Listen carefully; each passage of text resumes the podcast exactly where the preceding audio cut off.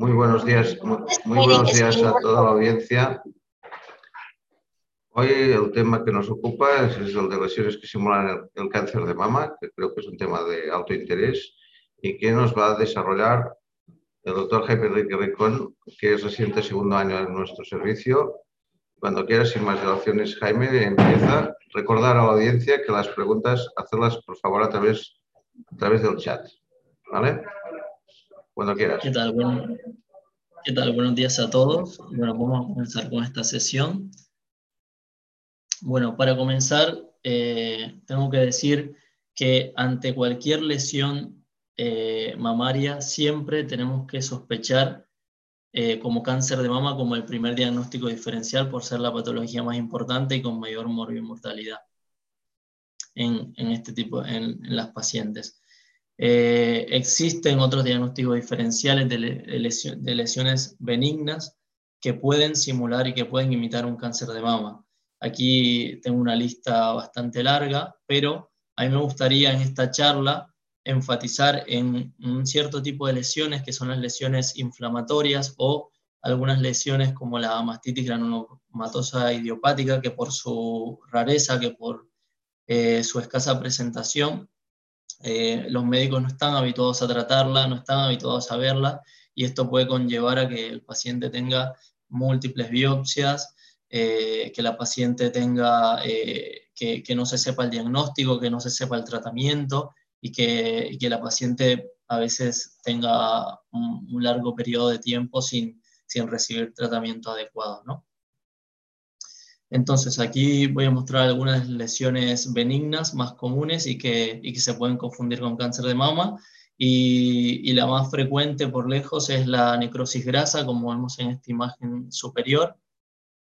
La necrosis grasa que se puede deber sobre todo a un traumatismo en la mama o, o a un postquirúrgico inmediato. Esto lo vemos mucho en las pacientes post-mastectomía, que son lesiones heterogéneas que pueden tener microcalcificaciones en su interior y que además incluso pueden tener eh, retracción eh, del tejido adyacente y especulaciones. Estas lesiones, si tú las ves en un contexto clínico adecuado, pueden evidentemente ser muy sospechosas y te pueden llevar a, tomar una biopsia, pero con el antecedente clínico de una cirugía reciente y, o con el antecedente clínico de un traumatismo importante, a nivel ecográfico además te ayuda, que es una lesión eh, hiperecogénica que puede tener una potente sombra acústica posterior.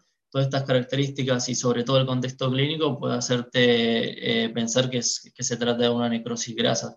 En algunos casos en los cuales el antecedente no está muy claro, eh, se, se, puede necesitar biopsia, se necesita biopsia para esclarecer eh, la histología de, esta lesión otras lesiones que también pueden confundirse con cáncer de mama es eh, la cicatriz radial o la lesión esclerosa compleja cuando es una lesión que mide más de 1.5 centímetros. Este tipo de lesiones eh, se trata de una, una, una, lesión que tiene generalmente un centro que es fibrótico y que envuelve a una serie de ductos y que genera cierta retracción del tejido, obviamente por su morfología, que a veces puede ser espiculada, y, además que puede ser una lesión de aparición, de, reciente aparición, en muchas veces requiere biopsia para poder confirmar el diagnóstico diferencial del cáncer de mama. Eh, existe otro, otra lesión que también puede simular un cáncer de mama, que es el tumor de células fusiforme, que se puede ver como una lesión en ecografía, como una lesión hipoecogénica, que puede tener engrosamiento de los bordes y que puede tener contenido en su interior. Esta, esta lesión fácilmente, por, su, por sus características, puede inducir a la, a, la, realización de la biopsia para confirmar el diagnóstico. Y se trata de, de un tipo de lesiones que, que, está caracterizada por la afectación de fibroblastos, de miofibroblastos, y, y, que pueden ser tanto benignas como malignas, pero la mayoría son, son tumores benignos. Bueno, y ahora voy a hacer un breve repaso de, la histología y la anatomía de la mama. Nosotros en, la mama tenemos una abundante cantidad de tejido conectivo adiposo, eh, tenemos los lobulillos, tenemos los conductos. Estos conductos están formados por células ductales y los lobulillos están conformados por las células lobulillares y son los que dan paso a la patología mamaria cancerosa y después estos conductos confluyen en los conductos recolectores y finalmente tenemos el complejo la pezón. Por otro lado, para el estudio de la mama nosotros la dividimos en cuatro cuadrantes para tener un, mejor estudio de la misma y poder localizar las lesiones. Usamos la clasificación de BIRATS, que lo que nos permite es clasificar las lesiones según su característica y su, y su morfología y darle una probabilidad de, que sea una, patología cancerosa. Entonces, en este sentido, a partir, nosotros sabemos que a partir de 4 es mandatorio realizar la biopsia de, de una lesión. Es decir, si una lesión es BIRAT 4 o superior, se debería, se debería realizar la biopsia. Aquí les pongo un ejemplo de una lesión con unas características altamente sospechosas, es decir, un BIRAT 5, y que este tipo de lesiones tienen que sí o sí ser biopsiadas por su alta, por su alta sospecha de cáncer. En este caso, un BIRAT 5 sería en general una lesión en mamografía que, que se ve como una lesión bastante densa, espiculada con bordes mal definidos y espiculada y que, puede, y que además puede asociar retracción de las estructuras adyacentes como puede ser el complejo la pezón. Y bueno, ahora voy a comenzar con eh, los casos clínicos que, que les vengo a presentar y después hacer un breve repaso anatómico de cada uno de los diagnósticos diferencial. En este caso tengo una, una, paciente de sexo femenino de 48 años de edad que consulta por aparición de un, de un, bulto en la mama derecha de hace tres semanas. Se le realizó una mamografía en las proyecciones eh, cráneo-caudal y, en las y en las proyecciones oblicuas. En este caso la paciente tenía una mama bastante densa con abundante cantidad de, de tejido fibroblandular y no se veía, no se ve, no se veía ninguna simetría, ninguna lesión tipo masa, ni tampoco se veían calcificaciones sospechosas. Se realizó una comparación con estudios previos en las cuales no se vieron diferencias significativas. Se realizó una ecografía de mama en la cual se veían varias lesiones de aspecto heterogéneo, algunas con bordes espiculados y de aspecto infiltrativo. Se le dio a esta lesión una clasificación BIRRAS 4C y se realizó una biopsia de la misma. La biopsia, el diagnóstico final fue de una mastitis lobulillar granulomatosa y histológicamente esta lesión estaba caracterizada por la presencia de granulomas de distribución perilobulillar, presencia de microabscesos y abundante cantidad de células de Langerhans. Esto me gustaría que lo recordaran porque más adelante voy a, voy a hacer la explicación de esto y son datos muy importantes para hacer el diagnóstico. Paciente además se realizó tratamiento quirúrgico de la lesión, se confirmó este diagnóstico y se realizó posteriormente un tratamiento con corticoides con una buena respuesta clínica. El siguiente caso clínico que voy a presentar es una paciente de 37 años que consulta por eritema, mastalgia derecha desde hace dos semanas, inició tratamiento antibiótico con amoxicilina clavulánico sin mejoría, por lo cual consulta. En el examen físico lo que se veía era una mama eritematosa, sobre todo a nivel supraanular, y se palpaba una tumoración indurada en dicha región. La otra mama no tenía eh, nada en la exploración del examen físico.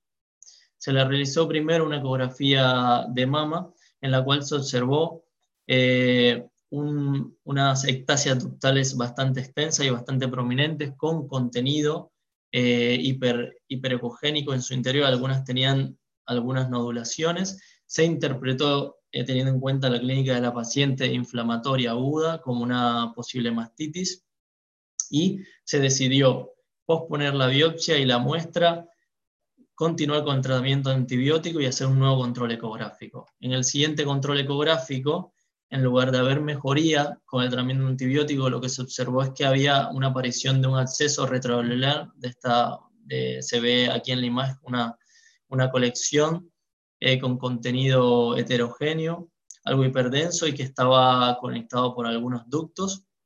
En este momento se decidió realizar una PAF y se mandó material tanto a cultivo como a anatomía patológica. El cultivo fue negativo y la anatomía patológica mostró un infiltrado inflamatorio inespecífico la paciente continuó con tratamiento antibiótico, pero sin mejoría del cuadro, por lo cual se decidió completar el estudio con una biopsia de dicha lesión. En la, en la biopsia de dicha lesión se descartó eh, infección por tuberculosis y lo que sí se observó es una inflamación granulomatosa epitelioide, por lo cual se dio el diagnóstico de una mastitis granulomatosa. Entonces, ahora voy a hacer un breve repaso de lo que es la mastitis granulomatosa y básicamente es una afección inflamatoria de la mama que la característica principal es que tiene una eh, infiltrado y un, infiltrado inflamatorio granulomatoso y que esta es, una clasificación genérica y que la infección granulomatosa puede ser primaria, es decir, idiopática, cuando no se conoce la causa, o secundaria a otras enfermedades sistémicas. Por ejemplo, en el caso de que la mastitis granulomatosa tenga una necrosis caseificante, como es en el caso de esta foto histológica de acá, lo que tenemos que sospechar sobre todo es en una infección por en tuberculosis. Y en el caso de que tenga una necrosis no caseificante, deberíamos pensar en que se trate de una eh, idiopática o mucho más raro en una sarcoidosis. Entonces, para hablar más específicamente de la mastitis granulomatosa idiopática, es una enfermedad granulomatosa que afecta a la mama, la causa es desconocida, fue descrita por primera vez en 1972, afecta a mujeres jóvenes entre los 30 y los 45 años de forma predominante, pero también puede afectar a mujeres mayores. Y tiene como característica principal que la mayoría de las pacientes tienen antecedente de, de embarazo unos años antes no suele estar asociado inmediatamente con el puerperio, es decir, con el embarazo inmediato, sino con algunos años posterior al embarazo. Y que es un diagnóstico de exclusión, se deben siempre descartar eh, otras causas de enfermedad granulomatosa sistémica, como ya dijimos, sobre todo tuberculosis y eh, sobre todo sarcoidosis o Wegener, por ejemplo. En cuanto a las manifestaciones clínicas, la principal característica es eh, eritema, dolor eh, de la mama, lo cual clínicamente es muy difícil de distinguir de una mastitis común. Y un dato que me llamó la atención y que, y que puede ser de ayuda es que no suele asociarse con adenopatías y esto puede ayudar a hacer diagnóstico diferencial con otras patologías. El diagnóstico diferencial de esta entidad, por supuesto, es con el cáncer de mama, sobre todo el de tipo inflamatorio, con una mastitis o con un acceso mamario. Cuanto a la fisiopatología no está esclarecida, pero se sabe que, o lo que se cree, es que mm, los productos de la lactancia que se extravasan pueden llegar a, generar una respuesta inflamatoria por hipersensibilidad que después de generar una respuesta inflamatoria granulomatosa. También se propone como otras hipótesis eh, el, embarazo, todo el, el flujo hormonal que tiene la, mujer, lactancia y el uso de anticonceptivos orales.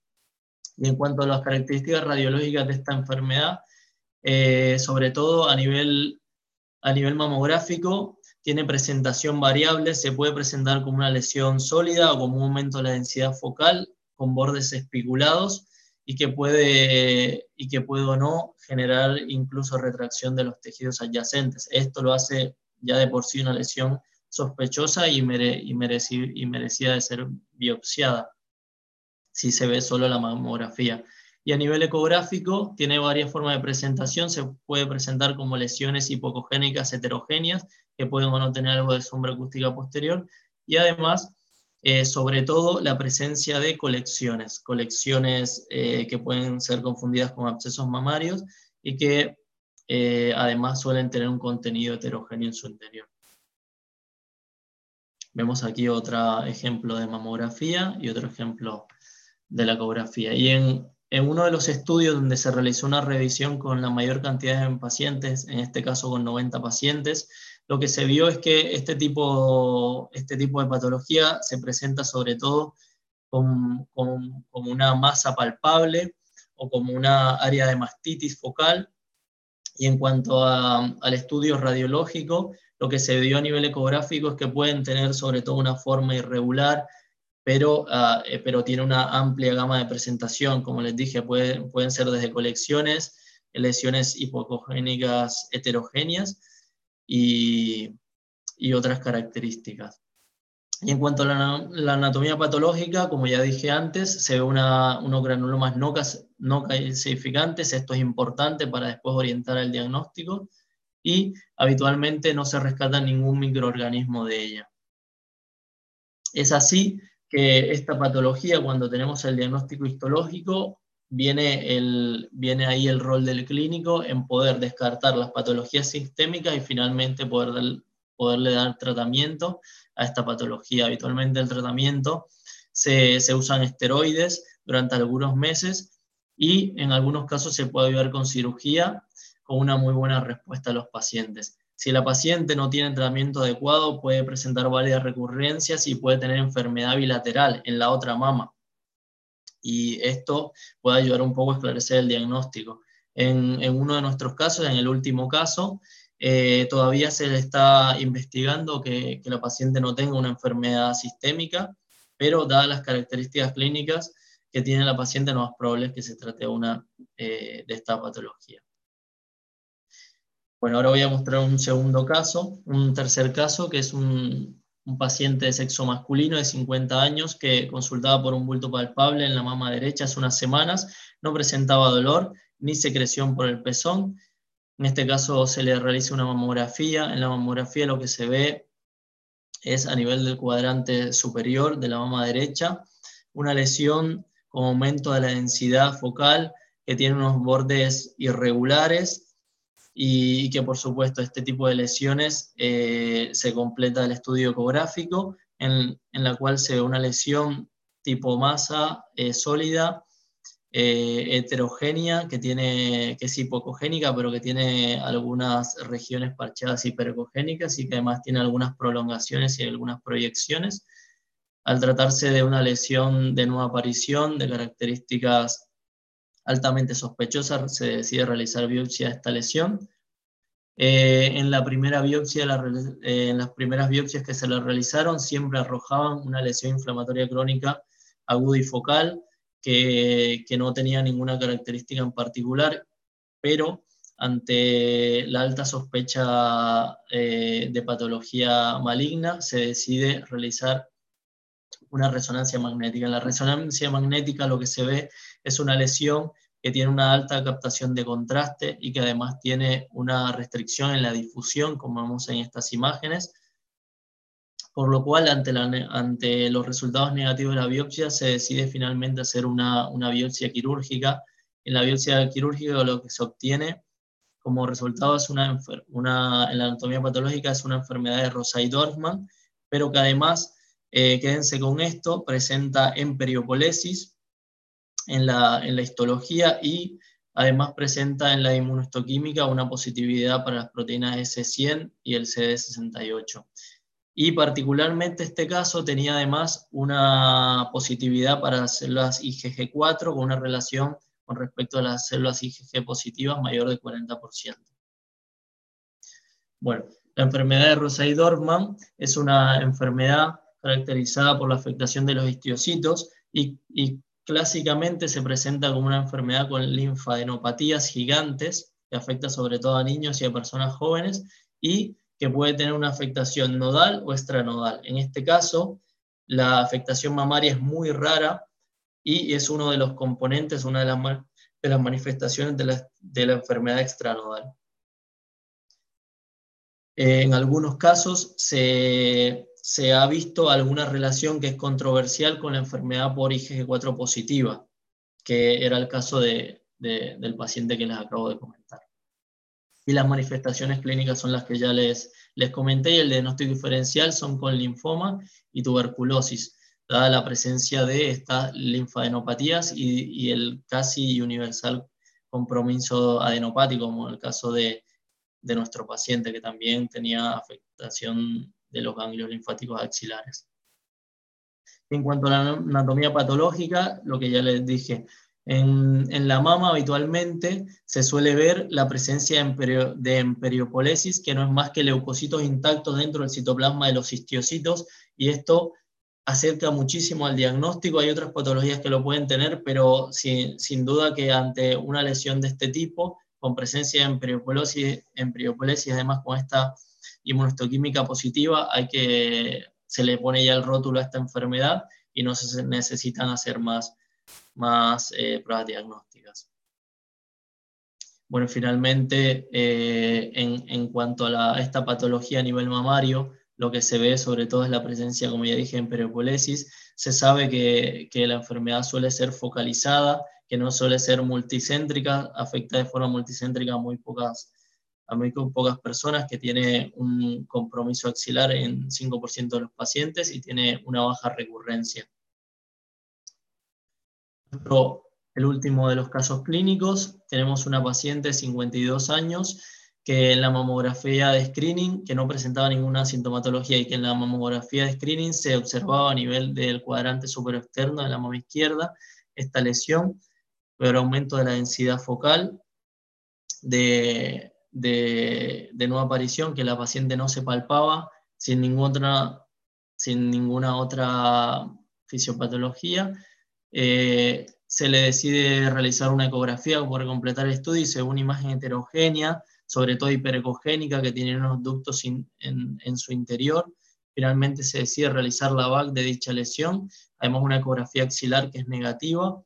Cuando se le realiza la VAC de, la siguiente lesión, lo que se ve es eh, un, se ve una, una abundante cantidad de, de infiltrado linfoplasmocítico, de distribución difusa y sobre todo esto, había una, una abundante proceso inflamatorio en torno a vénulas y se observaba la presencia de células IgG4 positivas, pero que estas no llegaban a ser el 40% de las células IgG totales, por lo cual es, eh, ante esta sospecha y que además tenía un abundante infiltrado linfoplasmocítico sin atipías, eh, se, sospechaba una enfermedad por IgG4 relacionada con IgG4, por lo cual eh, la paciente se decide completar el estudio con un PET para ver si tenía una enfermedad a distancia, a ver si tenía afección pancreática, a ver si tenía alguna afectación sistémica,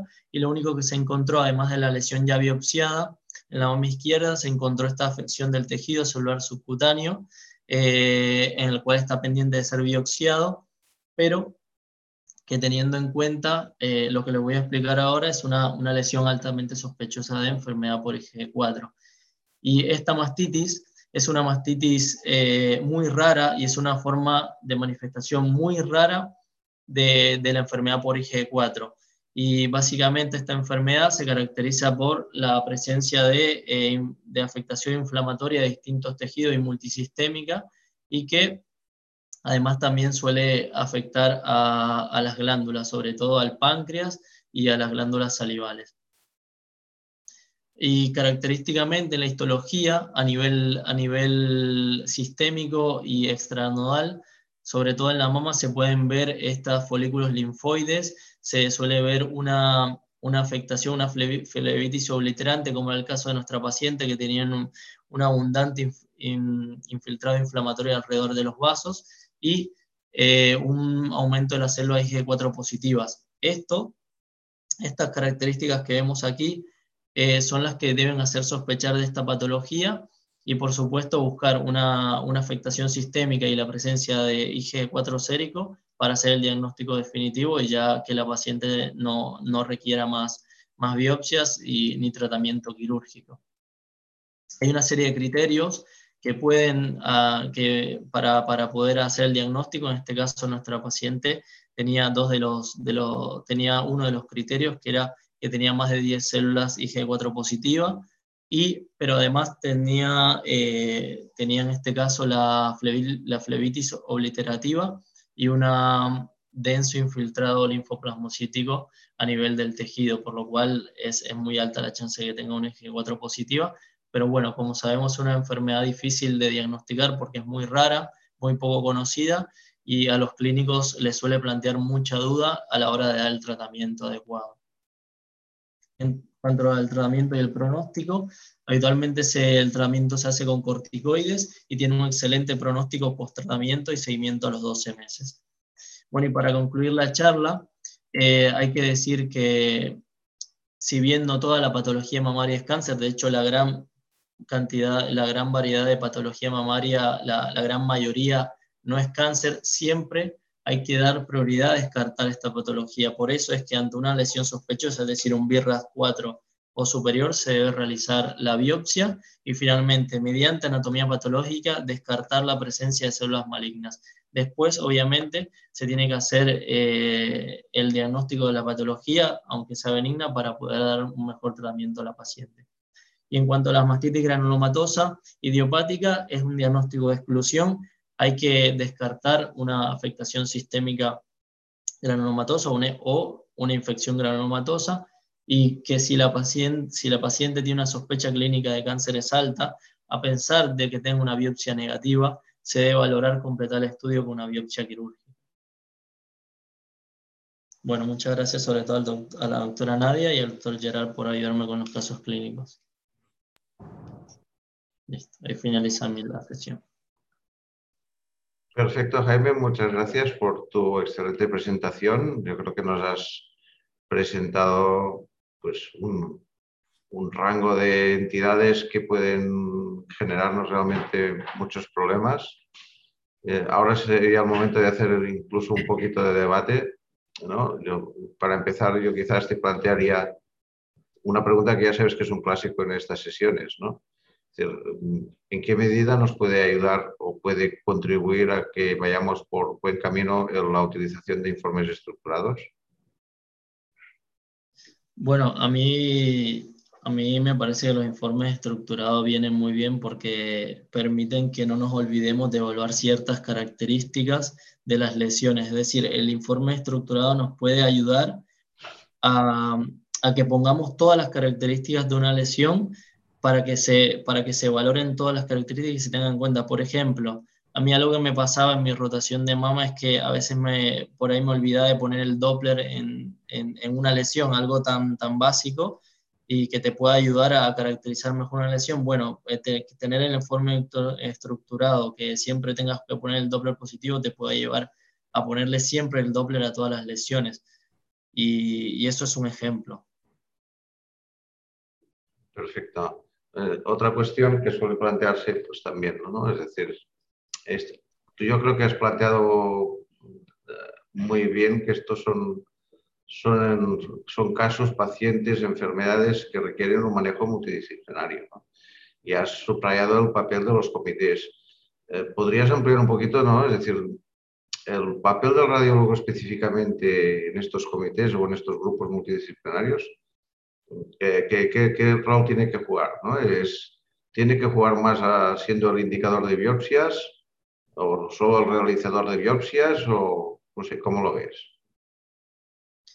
Bueno, yo creo que el, el, radiólogo, por la experiencia que tuve en la rotación de mama, tiene un, rol fundamental. O sea, el radiólogo eh, obviamente es el que decide si se hace la biopsia o no, porque en el momento hace la ecografía y si ve características malignas a la lesión, es decir, un BIRRA 4 o superior, ya él decide hacer la biopsia. De ahí en más, a partir de los resultados de la biopsia, es que evidentemente, o, teniendo en cuenta el, el, caso de la, de la paciente, se, se, realiza el comité y se, y se decide cómo seguir el estudio y el tratamiento de dicha lesión, pero radiólogo tiene un rol protagónico. Yo creo que Gerard nos puede también ayudar un poco con, esta pregunta. Exacto, yo creo que es el momento de invitar a Gerard que se una a este debate. Bueno, primero, muchas felicidades, Jaime, por la, por la sesión. La verdad que, que has hecho un repaso no de todas las patologías benignas de la mama, porque hay muchísimas, pero has tocado algunas de las importantes en cuanto a la patología inflamatoria, sobre todo. Y, y sí, ¿no? El, el, comité de mama, sobre todo, es un comité multidisciplinar y el papel de, de los radiólogos, igual que de los oncólogos, ginecólogos, cirujanos, es fundamental. Ya, ya, para, ya no, sea, no solo para indicar o no las pruebas de imagen, sino, sino para comentar los hallazgos, indicar manejo, por ejemplo, axilar, mm, tipo de guía prequirúrgica, uh, etcétera. Es, es, fundamental. y también aprovecho para decir, eh, como ha comentado Albert, ¿no? lo de los informes estructurados. En, en, la MAA, precisamente, ya que tenemos el sistema de, ¿no? de clasificación BIRATS, es relativamente fácil ¿no? implantarlo, ya que podemos catalogar las lesiones en función de unos hallazgos que están muy bien estipulados y al final dar una categorización a, las, a, las, a los hallazgos patológicos o no, por su categoría. O sea que, que sí, que, que, podría funcionar bastante bien en, en nuestra unidad de mama. Perfecto. Eh, mm, el, el, manejo de la lesión mamaria, tú, tú lo has presentado muy bien, ¿no? Es eh, mamografía más menos eco ¿eh? y entonces, yo, yo, creo que lo tenemos bastante. Pero entonces, en estos casos más complejos, es decir, ¿cómo, cómo valoráis la introducción de, de, de otras técnicas? ¿no? Yo he visto que eh, habéis seleccionado en algunos casos hacer resonancia, en otros hacer PTRM, que esto puede ser de interés para los compañeros de medicina nuclear que están en la audiencia. Eh, un poco, un poco cuál, cuál es el hilo conductor que os permite decidir por una cosa o por otra. Sí si tienes algún comentario que hacer al respecto. Sí, eh, normalmente la resonancia magnética en la mama ya tiene indicaciones muy precisas, sobre todo cuando ya haces el diagnóstico eh, citológico, el diagnóstico por anatomía patológica del cáncer de mama y lo que, tiene, lo que quieres hacer una estadificación local y ver si tiene además, te puede ayudar con las adenopatías. También las pacientes de mama que tienen jóvenes que tienen un alto riesgo de, tener un cáncer de mama porque tienen antecedentes familiares y demás. Pero además la resonancia magnética puede ayudar cuando, cuando la ecografía y la mamografía no son concluyentes y la paciente tiene una sintomatología acusada o una, una sintomatología de nueva aparición. Entonces también puede jugar un rol la resonancia magnética o cuando hay una discordancia entre la, la, parte histológica y la parte radiológica, te puede ayudar a, darle otras características a la lesión, para valorarla, por ejemplo, la necesidad de una biopsia quirúrgica.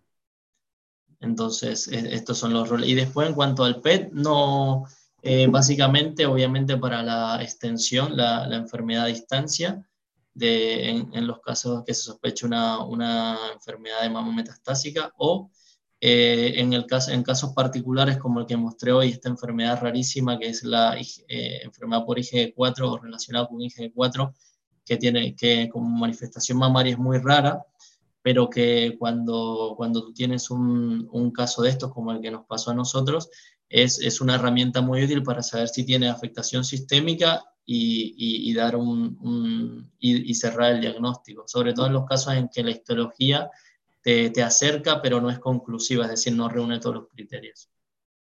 No sé si Gerard tiene algo que aportar al respecto. Sí, uh, no, ya lo has comentado muy bien, ¿no? La, las indicaciones de la resonancia están muy bien estipuladas y no es una indicación la de caracterizar una lesión que se ve, por ejemplo, por ecografía o por mamografía. O sea, cuando tú tienes una lesión sospechosa, vista en las técnicas de imagen convencionales, no es indicación el hacer una resonancia para caracterizarla. Se debería hacer siempre una biopsia antes de la resonancia. Y como dice Jaime, si tú tienes una clínica muy sospechosa, ¿no? Y por las técnicas de imagen convencional, mamografía, ecografía, tomosíntesis, no hay uh, ningún hallazgo, pues después sí que, que sería indicación, ¿no? Cuando hay una disociación clínico-radiológica. Pero si tú tienes un hallazgo BRACH 4 o 5 por eco o por mamo, hay que hacer la biopsia por esas técnicas antes de hacer la resonancia.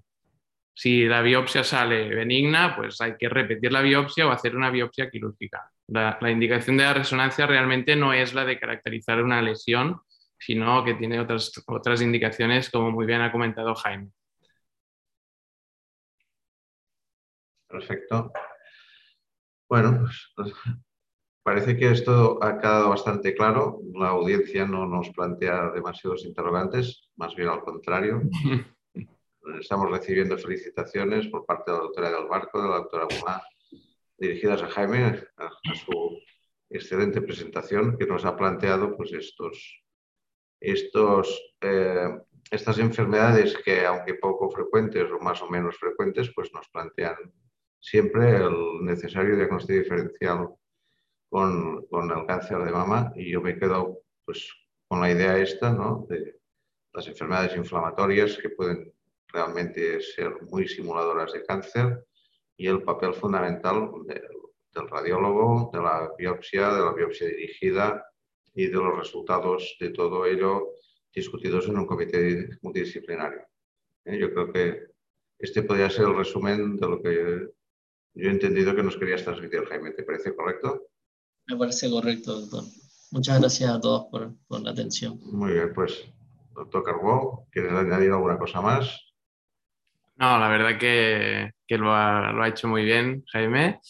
Y nada, el resumen es que la mama, bueno, hay un amplio abanico ¿no? de enfermedades. Mm, lo importante es descartar el cáncer de mama, como muy bien ha comentado Jaime, y tenemos muchas lesiones, muchas de ellas benignas, que simulan ¿no? el cáncer de mama. Ha comentado sobre todo mmm, afectación inflamatoria, que quizá como puntos clave por las técnicas de imagen convencional por ecografía se vería, tendríamos, por ejemplo, un, unos halos hiperecogénicos alrededor de, de, las lesiones, que esto podría ayudarnos a decir que, una, que es más una afectación inflamatoria, pero bueno, siempre hay que hacer biopsia antes de, antes de, de nada y descartar un cáncer. O sea que muy bien, me ha gustado la sesión, Jaime.